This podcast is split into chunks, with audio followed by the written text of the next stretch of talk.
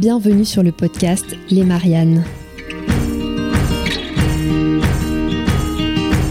Bonjour, je suis Laurie Théron et je suis ravie de vous accueillir sur le podcast des citoyennes engagées. Je suis allée à la rencontre de femmes élues, activistes ou chefs de projet à impact positif qui se battent chaque jour pour faire changer la donne dans leur domaine. De leur rêve de changement à leur plan d'action jusqu'à l'euphorie des victoires ou aux échecs dont il faut se relever, elles nous feront partager avec humilité et sincérité leur expérience de femmes engagées. Au fil des épisodes, vous serez, je l'espère, revigorés par l'audace, la détermination, la colère et la force de mes invités. Bienvenue dans l'univers des Mariannes.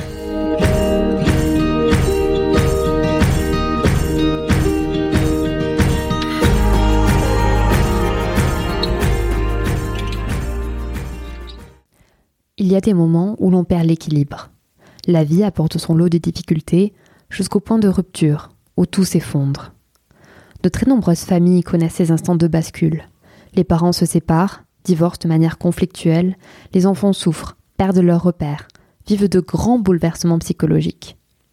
C'est pour soutenir ces enfants victimes de séparations conflictuelles que Nassira Fegoul a fondé son association Équilibre accompagnement personnalisé des familles, travail de médiation, partenariat avec des avocats, des psychologues pour accélérer les procédures ou les prises en charge. Cette association Équilibre agit pour isoler au plus vite les enfants du conflit. Dans cet épisode, Nassira a accepté de partager avec nous son combat et elle nous invite aussi à réfléchir. On se demande souvent quelle planète on laissera à nos enfants.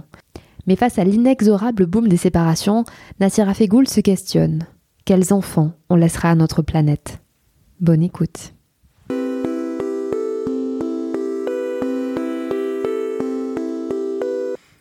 Nassir Afegoul, bonjour. Bonjour. Merci d'être avec moi euh, sur les Mariannes. Alors nous sommes à Bordeaux, euh, là où est basée votre association euh, Équilibre, que vous avez fondée il y a 4 ans. Cette association, vous l'avez aussi créée grâce à une rencontre avec une petite fille, Mathilde. Comment est-ce que tout ça s'est passé? Comment Équilibre est arrivé dans votre vie? Équilibre est arrivé dans ma vie justement effectivement par cette petite Mathilde qui m'a vraiment touchée. Déjà le sujet des séparations euh, conflictuelles me, touchait avant puisque dans mon métier de directrice de banque je voyais des gens se déchirer. Mais le, déclic et l'électrochoc je l'ai eu avec cette petite fille qui avait 5 euh, ans quand je l'ai rencontrée. Sa mère, euh, pendant 10 ans, me suivait dans, les agences où je bougeais, puisque quand on est directeur, on bouge, quand on est même conseiller, on bouge d'agence, et elle me suivait à chaque fois. Et Mathilde, un jour, elle arrive, elle a 15 ans, et elle vient accompagnée de son chéri à l'époque, qui avait 18 ans. Quand je l'ai vue, je me suis dit, mais il y a un schéma qui va se répéter, puisque sa mère était en pleine souffrance. Son divorce durait pendant 10 ans, c'était des procédures et des procédures. Et donc je connaissais forcément un peu l'histoire familiale. Et quand j'ai vu euh, Mathilde avec euh, son compagnon, je me suis dit, il y a une histoire qui va se répéter. Et pourtant, la maman, elle aimait énormément sa fille. Elle était vraiment, c'était sa fille en priorité, mais elle ne voyait pas comment sa fille évoluait. Et donc, euh, moi-même, ensuite, je suis passée par une séparation conflictuelle et j'ai compris à quel point on pouvait oublier d'être beaucoup plus attentif à l'évolution de son enfant et à oublier de lui parler, de, de poser des questions, parce qu'on est pris par le tourment de cette séparation. Alors j'ai eu la chance d'être accompagnée, mais il y en a beaucoup qui n'ont pas eu cette chance. Et donc de là, je commencé à m'intéresser à des associations, à pouvoir accompagner des associations, voir comment moi je m'en étais sortie et pouvoir le partager. Mais de suite, je me suis aperçu que c'était pas toujours l'intérêt de l'enfant. C'était s'occuper ou de la mère ou du père, mais c'était pas le parent. Et moi aujourd'hui, je me suis dit, oui, mais à l'époque, je me suis dit, mais il faut faire quelque chose pour l'enfant. Et si on veut faire quelque chose pour l'enfant, il faut s'occuper des deux parents. Et il faut arriver à créer quelque chose avec les deux parents pour que l'enfant sortent du conflit et que les parents prennent du recul sur leur souffrance. Donc j'ai monté cette association en février 2018 avec cet objectif-là de protéger l'enfant en accompagnant les parents dans le cadre de leur séparation, puisque je l'avais moi-même vécu et que la mère de Mathilde avait vu à quel point elle souffrait. Mais je me suis dit, je ne peux pas faire qu'en fonction de mon expérience professionnelle personnelle, il va falloir que je fasse une étude beaucoup plus poussée. Et donc j'ai décidé de repartir à l'école pour comprendre ce que c'était que la médiation, la négociation et la résolution de conflits. Et dans ce cadre-là, j'ai fait un mémoire. Et dans le cadre de ce mémoire, j'ai fait des enquêtes, j'ai fait des questionnaires, J'ai étudié beaucoup de spécialistes sur le sujet et le, mémoire, c'était la souffrance des enfants dans le cadre des séparations conflictuelles. Et de là, j'ai vu des résultats. Je me suis dit, mais oui, effectivement, beaucoup de gens souffrent de ça. C'est pas un phénomène euh, isolé, c'est un phénomène de société. C'est un réel problème de société. Et donc, j'ai continué de 2018 à 2020 à mettre en place, à bâtir euh, justement les accompagnements, à voir, à tester sur le terrain, à avoir des gens qui nous sollicitaient. Et là, je me suis dit, il faut aussi faire une campagne social média, c'est-à-dire aujourd'hui, on a la chance d'être interconnectés, et donc je suis allée euh, voir une personne pour faire une enquête sur les, réseaux sociaux. Et là, elle m'a dit, je n'ai jamais vu autant de demandes sur un sujet, autant de clics sur un sujet. Les demandes, on en a eu, mais je peux même pas vous dire par jour, on était assaillis de demandes et on a manqué tellement de, personnes qu'on a, été presque en burn-out de, de réponses aux gens parce qu'on tenait absolument à répondre. Et voilà. Et donc de là est parti euh, l'investissement de, dans cette association euh, en se disant mais là il y a vraiment il y a vraiment quelque chose à faire et il faut y aller quoi. Alors on dénombre environ 130 000 divorces chaque année en France et ça concerne que les mariages. On ne compte pas les unions libres ou les PAX. Tout à fait. Euh, ces chiffres, ils sont bien sûr en constante augmentation, on le sait. Vous qui avez bien étudié le sujet, qu'est-ce qu'une séparation induit pour les enfants et d'autant plus, quelles sont les conséquences d'une séparation violente? Bah, il y, a plusieurs spécialistes aujourd'hui qui en parlent. Après, il y a un terme qui est assez controversé aujourd'hui, c'est l'aliénation parentale. Euh, l'aliénation parentale aujourd'hui, c'est un fléau, c'est très difficile à détecter. Donc, euh, j'ai envie de dire, ce sujet-là, il est, vraiment, vraiment primordial aujourd'hui de pouvoir le détecter, savoir pourquoi l'enfant rejette un des deux parents. Parce que plus tard, il y a vraiment des conséquences. Docteur Broca en parle aussi. Olga Audinas a fait un livre là-dessus aussi avec le docteur Broca où elle décrit vraiment euh, toutes les conséquences pour les enfants. Dans le cadre d'aliénation parentale, il y a aussi le conflit de loyauté, on le sait aussi, ça, ça détruit un enfant. Il y a l'éloignement géographique, quand un enfant est séparé du père ou de la mère, ben là, effectivement, les troubles psychologiques sont énormes puisque ça représente un manque ou souvent l'abandon d'un des deux parents par désespoir, en fait. Et là aussi, ben, il y a des angoisses qui se créent. L'enfant, au centre du conflit, il est complètement perdu puisque le parent souffre de sa séparation, mais l'enfant souffre d'autant plus puisque lui, aujourd'hui, on lui impose beaucoup de choses. On lui impose la séparation, on lui impose parfois de changer de logement, on lui impose une intendance qui aujourd'hui euh, est un poids lourd et une surcharge mentale impressionnante. Donc effectivement, euh, remettre l'enfant au centre de la séparation et, de tout faire pour que les parents euh, mettent de côté leur souffrance et soient accompagnés dans le cadre de la séparation permet parfois, quand je parle d'accompagnement, c'est juridique, psychologique, euh, aide au logement, financier, le transport quand les parents habitent loin. Aujourd'hui, c'est primordial d'alléger la charge mentale des parents pour éviter que ce soit les enfants qui la supportent et que les enfants en fait subissent le choix amoureux de leurs parents. Et comme on dit, hein, le couple conjugal, c'est pas le couple parental. Donc il faut arriver vraiment à ce que les parents aujourd'hui puissent séparer la conjugalité et la parentalité pour que l'enfant ne se retrouve plus au milieu de ça, qu'il soit juste d'un côté, la parentalité. La conjugalité, ça ne le concerne pas. Les parents viennent vous voir avant la séparation ou pendant la séparation? Comment ça se passe? On a de tout. On a avant, et là, pour nous, c'est plus facile à gérer, puisque dès qu'un des deux parents vient nous voir, ou les deux, on fait tout pour que les parents s'entendent. La première chose, c'est la médiation. Si les deux ne viennent pas nous voir et qu'il n'y en a qu'un seul qui veut qu'on l'accompagne, on fait tout pour que celui qui vient nous voir parte sur une médiation plus que sur le conflit, c'est-à-dire apaise, euh, au lieu de mettre l'huile sur le feu comme on dit, bah, qu'il apaise et qu'il mette plutôt de l'eau et que, et que ça se calme. Ensuite, il y a pendant. Très souvent, le pendant, c'est des gens qui sont perdus qui se disent mais j'y comprends rien, je sais pas où j'en suis, euh, connaissent même pas les procédures entre le juge pour enfants parfois quand il y a violence sur l'enfant, le juge aux affaires familiales, distinguer l'assistance sociale, qu'est-ce qu'il faut que je dise là, qu'est-ce qu'il faut que je fasse. Ils sont perdus. Donc là, Là aussi, on est content parce qu'on peut encore rattraper des choses et encore leur éviter le pire, on va dire, puisque nous, on est entre deux souffrances. On est entre la souffrance de la séparation et la souffrance d'une éventuelle décision du juge qui peut détruire une famille si le dossier n'est pas clair, si la décision n'est pas comprise ensuite, ça peut détruire toute une vie. Ça peut être catastrophique. Et on sait tous que les juges aujourd'hui sont débordés et qui n'ont pas trop de temps pour gérer les dossiers et on ne les incrimine absolument pas. Les dossiers aujourd'hui explosent et les moyens sont très faibles. Et donc, lorsqu'un diagnostic est mal fait et qu'une décision quand je parle de diagnostic mal fait, c'est la, personne qui divorce qui n'arrive pas à donner les éléments concrets au juge pour que le juge puisse décider si c'est une bonne mère ou un bon père. Parce que c'est tout ce qui nous intéresse en termes d'enfants. Tout ce qui est ressenti et couple, en gros, on n'en a rien à faire. Ce qui compte, c'est bonne mère ou bon père. Et donc, tout ça, pour arriver à, à dissocier euh, donc ce que je vous disais, père, mère, les papiers, enfin tout ce qui est les attestations, le vrai du faux, le vrai du juste, eh bien, on accompagne le juge pour qu'il puisse donner la meilleure décision.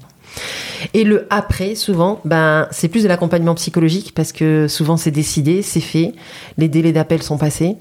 Donc on essaye de rattraper ou par une médiation avec les parents ou alors d'essayer de saisir les juges ou de refaire des demandes, mais souvent c'est lourd. Et on y arrive, hein, on y arrive, puisqu'on a récupéré très souvent la garde des enfants ou réparti une garde différemment.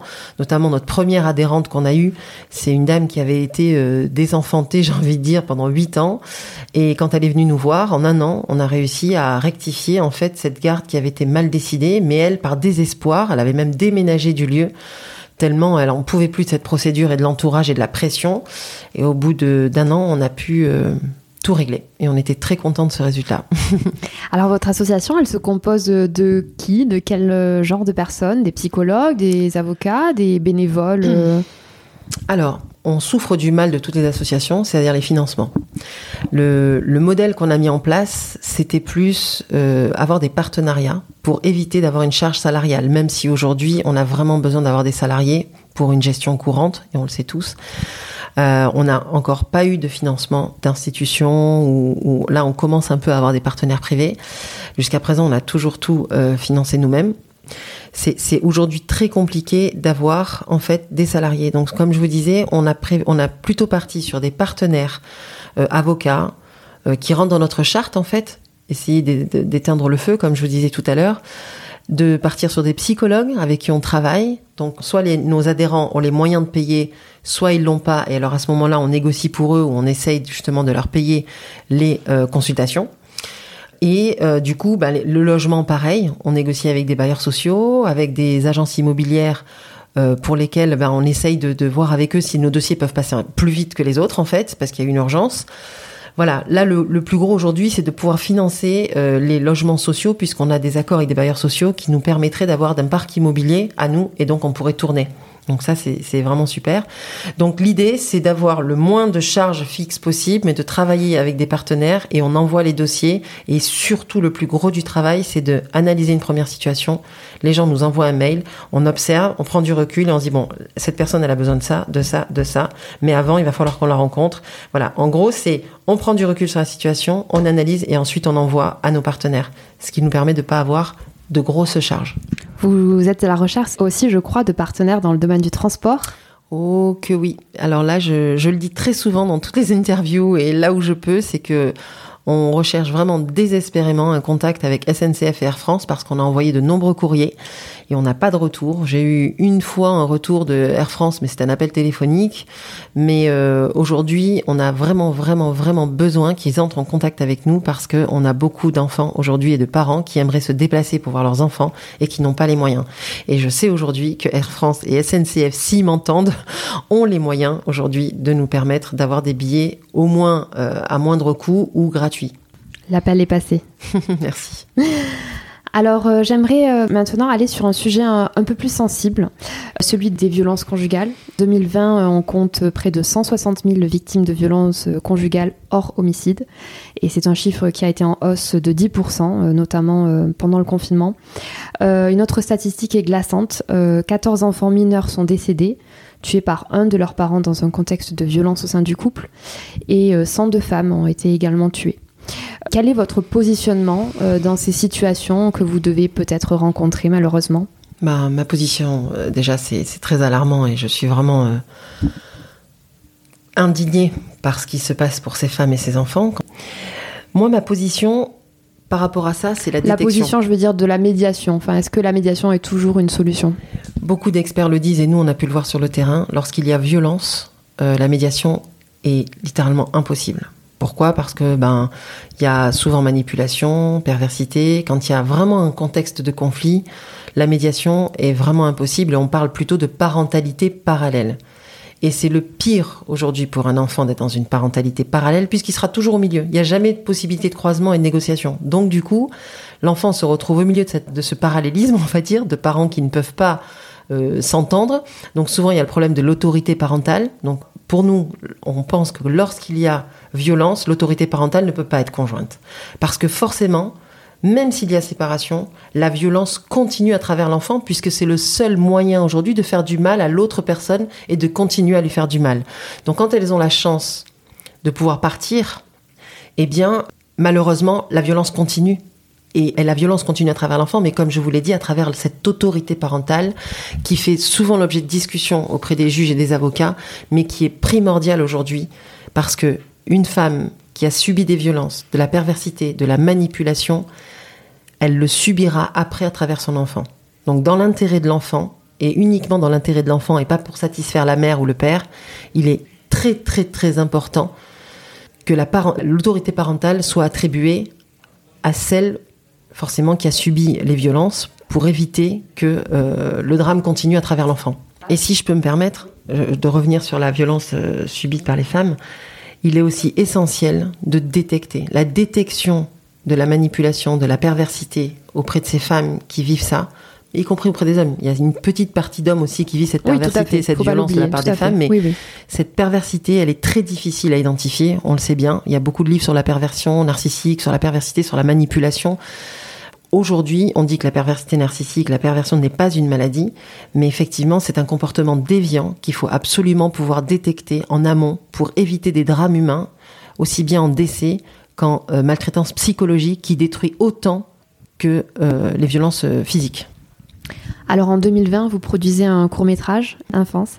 Euh, vous êtes finaliste du concours organisé par euh, Kering, Festival de Cannes. Tout à fait. Euh, ce court métrage est disponible sur YouTube. Mhm. Je, l'ai visionné, il est, il est assez poignant. Mhm. on reconnaît les paysages du Cap Ferré, si je ne me suis pas trompée. que j'aime beaucoup. Moi aussi. les violences conjugales, c'est dans tous les milieux. Bah, c'est d'ailleurs pour ça que dans ce film, je mets plutôt une catégorie socio-professionnelle plus plus parce que dans ce que nous faisons aujourd'hui et dans les gens que nous suivons, euh, on a plus de personnes de ces catégories-là que, euh, j'aime pas parler de catégories, mais on a effectivement ce genre de population qui vient nous voir énormément. Pourquoi vous avez décidé de tourner ce film? Pourquoi j'ai décidé de tourner ce film. Et dans eh quel contexte euh, ça s'est produit? Eh bien, j'étais à une soirée à Paris et Lisa Azuelos euh, lançait donc euh, un concours de court métrage et dans la mesure où ce sujet m'intéressait beaucoup, euh, j'ai voulu en fait y participer. Déjà les films, j'adore écrire des films et mon rêve c'est de vraiment pouvoir réaliser mon film un jour, un mon long métrage que j'ai écrit, mais pour l'instant j'ai pas le temps. Il est dans les tiroirs. Voilà, il est dans les tiroirs. Mais en fait Lisa m'a beaucoup touchée par rapport à son son projet No Gynophobie justement, qui était, euh, elle avait inventé ce mot par rapport au aux, hommes qui n'aimaient pas les femmes en fait et, et j'ai beaucoup euh, ben j'étais voilà je me suis dit tiens c'est l'occasion aujourd'hui de, de joindre l'utile à l'agréable j'ai envie de faire un film il y a un sujet qui m'intéresse mais j'ai voulu y mettre le regard de l'enfant. Je ne voulais pas traiter que les violences faites aux femmes, puisque le sujet c'était ça, les violences faites aux femmes. Mais déjà à l'époque, en 2016, mon, mon objectif c'était de protéger les enfants de ces maltraitances. Donc le film, je l'ai plus fait dans l'optique de montrer le regard de l'enfant et la souffrance de l'enfant et le je sais pas si vous avez vu, mais à la fin, la petite fille, elle, sourit à sa mère dans le rétroviseur. Et ça, c'est vraiment la délivrance aujourd'hui. Et, j'ai vraiment voulu euh, traduire ça dans le film, de dire et donner la force à toutes ces femmes de se dire, ok, ou aux hommes, ok, je mets fin à cette violence parce que c'est mon enfant aujourd'hui qui, qui, va le ressentir et qui va être heureux. Il aimera aussi bien son père que sa mère et il grandira avec euh, ceux que sont son père et sa mère, mais au moins il est plus dans le conflit, il est plus dans ce qui le tourmente, il est plus dans cet enfer. Et voilà pourquoi j'ai fait ce film et pourquoi j'ai voulu participer. Donc c'est parti d'une soirée où Lisa Zuelos a parlé de son concours et, et je me suis dit tiens c'est pas mal, on y va. Voilà. Alors, vous avez récemment organisé euh, une grande soirée caritative oui. Euh, au château Smith au Lafitte, en mm. présence de personnalités euh, issues de tous les horizons artistiques, justice, mode, Tout à fait. tous les horizons. C'était important. votre cause, elle fédère, on le voit largement. Il y avait des personnalités comme Jean-Luc Reichmann, Pierre-Olivier Assur, la chanteuse Vanille, Bertrand Perrier. donc c'est une cause qui, qui, touche facilement, qui fédère largement aujourd'hui?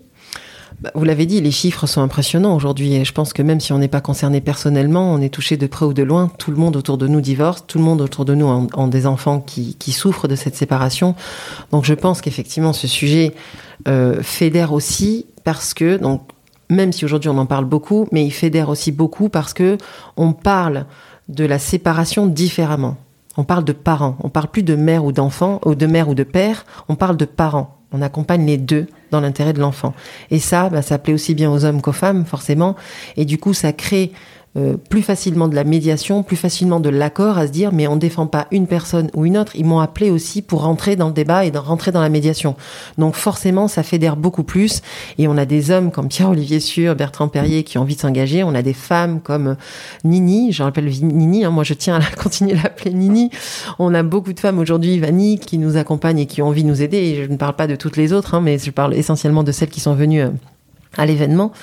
Donc oui, aujourd'hui, il fédère parce que je pense qu'on est plus sur le parent pour protéger l'enfant. Quelles sont les clés pour justement réussir euh, sa coparentalité lors d'une séparation? Si on passe pas par vous, est-ce que vous avez des conseils à donner aux parents ben, euh? L'événement, un peu, c'est l'événement, il fait partie d'un de nos axes de travail, c'est-à-dire de sensibiliser à la cause. Donc euh, le conseil, nous, c'est ce qu'on dit, c'est que si on veut protéger l'enfant, c'est d'écarter ses souffrances en se disant, ben de cet échec, qu'est-ce que j'en fais? Je vais plutôt le tourner en positivité. Alors je parle plutôt de, de, choses qui sont utopiques, mais qui sont réelles, et c'est vraiment cette vague qu'on veut transmettre. Quand je parle de transmettre l'amour de l'échec qui permet de faire grandir et avancer, c'est exactement ce qu'on veut transmettre. Donc en fait, le message que je veux donner aux parents, c'est pas dire il faut faire ça, il faut faire ça, des guides de la parentalité, on en a partout.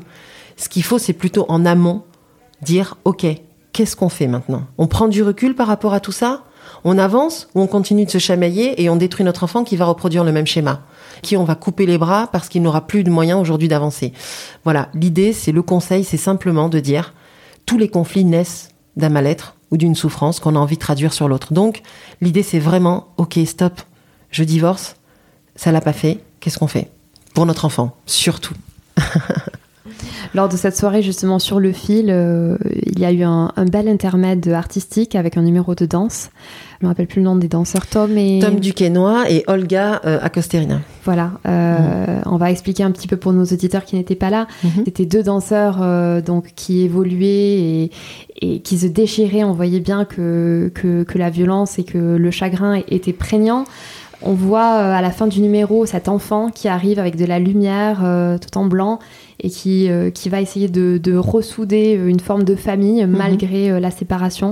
Euh, c'est ce que c'est le message que vous avez voulu transmettre. C'est exactement ce message-là, de dire ben si on pense à notre enfant, on met de côté nos souffrances et on avance. Je remercie d'ailleurs vraiment Tom Duquesnoy et sa compagne de nous avoir fait ce, ce show, j'ai envie de dire, et cette chorégraphie exprès pour nous, juste pour nous, puisque l'événement s'appelle Sur le fil, et vous avez vu la chorégraphie, c'était essentiellement des fils qui s'emmêlaient, qui s'entremêlaient et qui revenaient pour à la fin finir avec des fils, d'abord des fils noirs et ensuite des fils dorés avec cette petite fille. C'était vraiment l'idée de dire, OK, on prend du recul, on regarde, je sais pas si vous avez vu le triangle, justement, de se dire, on est un triangle, on est ensemble et on se réunit. Donc, euh, oui, on était très, très contents. D'ailleurs, en parlant, j'en ai des frissons parce qu'on était très, très contents qu'ils nous proposent ça.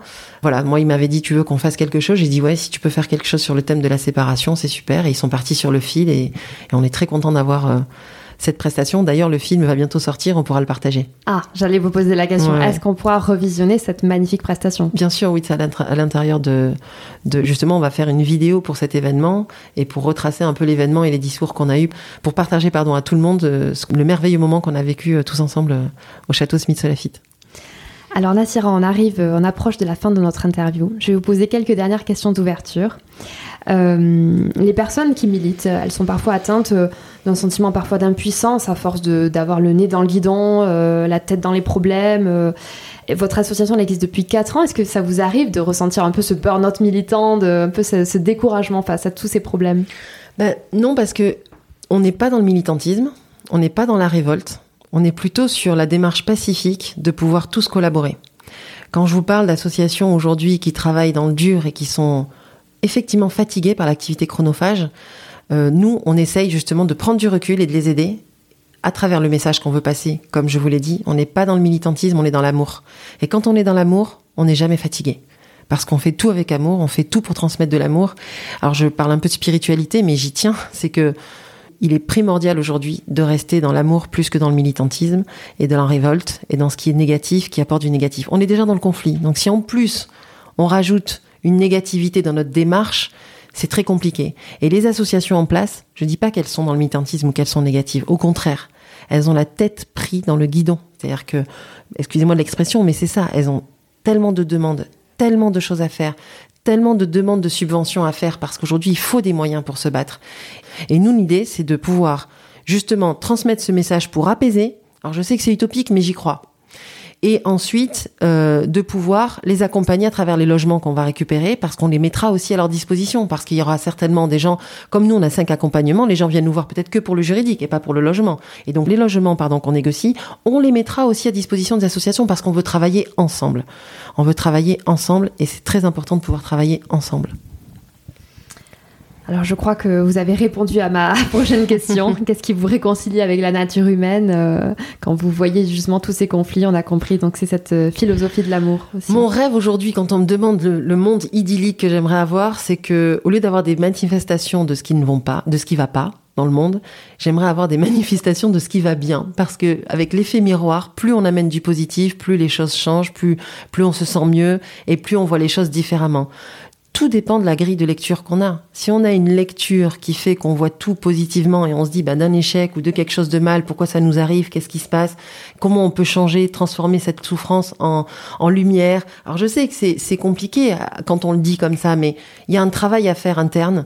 Un travail. Euh, aujourd'hui, on est une poussière de seconde dans, dans l'histoire de l'humanité. Donc si on se prend la tête, excusez-moi du terme encore une fois, sur euh, des choses qui aujourd'hui nous chagrinent, nous font du mal, ben on n'avance pas en fait. Donc oui, moi ce qui me paraît aujourd'hui le plus important, c'est d'arriver à transmettre cette vague d'amour dans le monde entier. Et j'envisage bien, je ne lâcherai rien jusqu'à ce que cette poussière de seconde disparaisse, puisque moi aussi j'ai une poussière de seconde, qu'on arrive aujourd'hui à transmettre ça dans le monde entier. C'est d'ailleurs pour ça que l'événement, j'envisage d'ici 2024, j'espère, ou 2023, le faire à l'international aussi, et qu'il ait une dimension internationale. Alors, c'est justement quels sont vos, vos prochains projets? Alors, euh, plus important aujourd'hui mon plus gros cheval de bataille, c'est de récupérer des fonds, puisque comme je vous l'ai dit jusqu'à présent, tout a été autofinancé. C'est de récupérer des fonds, puisqu'on voit qu'on a de l'impact aujourd'hui sur le terrain. C'est d'arriver à fédérer des sponsors, des mécènes, des partenaires qui nous accompagnent dans essentiellement le logement, le transport. Ben, on n'a que deux organismes aujourd'hui en France, donc là, j'aimerais beaucoup qu'on puisse les mobiliser. Mais c'est le transport et la souffrance psychologique, puisqu'on a vraiment besoin de fonds pour ça. Le reste, comme je vous l'ai dit, c'est que des partenaires. Donc d'ici à octobre, j'aimerais vraiment euh, fédérer des entreprises privées pour pas toucher au public, pour le laisser justement à ces associations en place, des entreprises privées, des fondations qui pourront nous aider à bien mettre en place nos accompagnements qui aideront les associations en place et nous. Et ensuite, effectivement, c'est euh, que cet événement euh, devienne international et le dernier point qui est primordial, c'est la recherche. J'en parle pas beaucoup, mais la recherche aujourd'hui est essentielle, notamment pour la dissection euh, de, dont je vous parlais, l'aliénation parentale, la perversité, les violences psychologiques qui sont indolores euh, physiquement, mais euh, psychologiquement et dans le mental, c'est terrible. Donc aujourd'hui, la, la, la détection, primordial et à travers la recherche, tous nos efforts justement pour arriver à aider les juges à avoir des, des genres de classification, des classifications de, de, de couples, de typologie de couples pour pouvoir euh, analyser rapidement et se dire ah oui là je suis dans tel cas donc là effectivement la parentalité va être compliquée donc comment il y a des schémas qui se répètent et c'est notre gros cheval de bataille.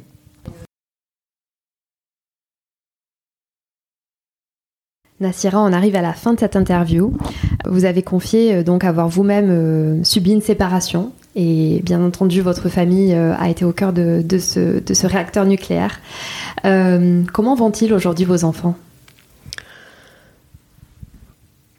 Je pense bien, parce que comme le message que je veux transmettre à travers notre événement, c'est de transmettre l'amour de l'échec qui fait grandir et avancer. Mes enfants ont souffert, ça je le sais, je l'ai vu, je l'ai senti, j'en ai souffert aussi. Le jour où je m'en suis rendu compte vraiment, parce que je me suis remise en question et qu'on est responsable de ce qui nous arrive, donc forcément, euh, je ne peux qu'être responsable de ce que j'ai transmis à mes enfants. Je sais que j'ai fait du mieux que j'ai pu à l'époque, Donc aujourd'hui, euh, si je peux euh, faire en sorte que la cicatrice, et j'espère que c'est cicatrisé pour eux, parce qu'on ne sait jamais, je suis pas dans leur tête, mais si je peux en faire en sorte que cette cicatrice, ils la voient comme une quelque chose de beau, plus que quelque chose qui les détruit euh, dans le présent et dans le futur, eh bien, je serai la mère la plus heureuse du monde. On va finir sur ce beau message de résilience. Merci beaucoup, Natira. Merci à vous. Et bonne chance. Merci beaucoup. Merci pour votre écoute engagée. Si ce podcast vous a plu, n'hésitez pas à vous abonner et à le noter 5 étoiles. On se retrouve très vite, mais en attendant, vous pouvez rejoindre la communauté sur Instagram, Twitter ou Facebook sous le nom Elle Marianne Affaire. Je vous dis à bientôt.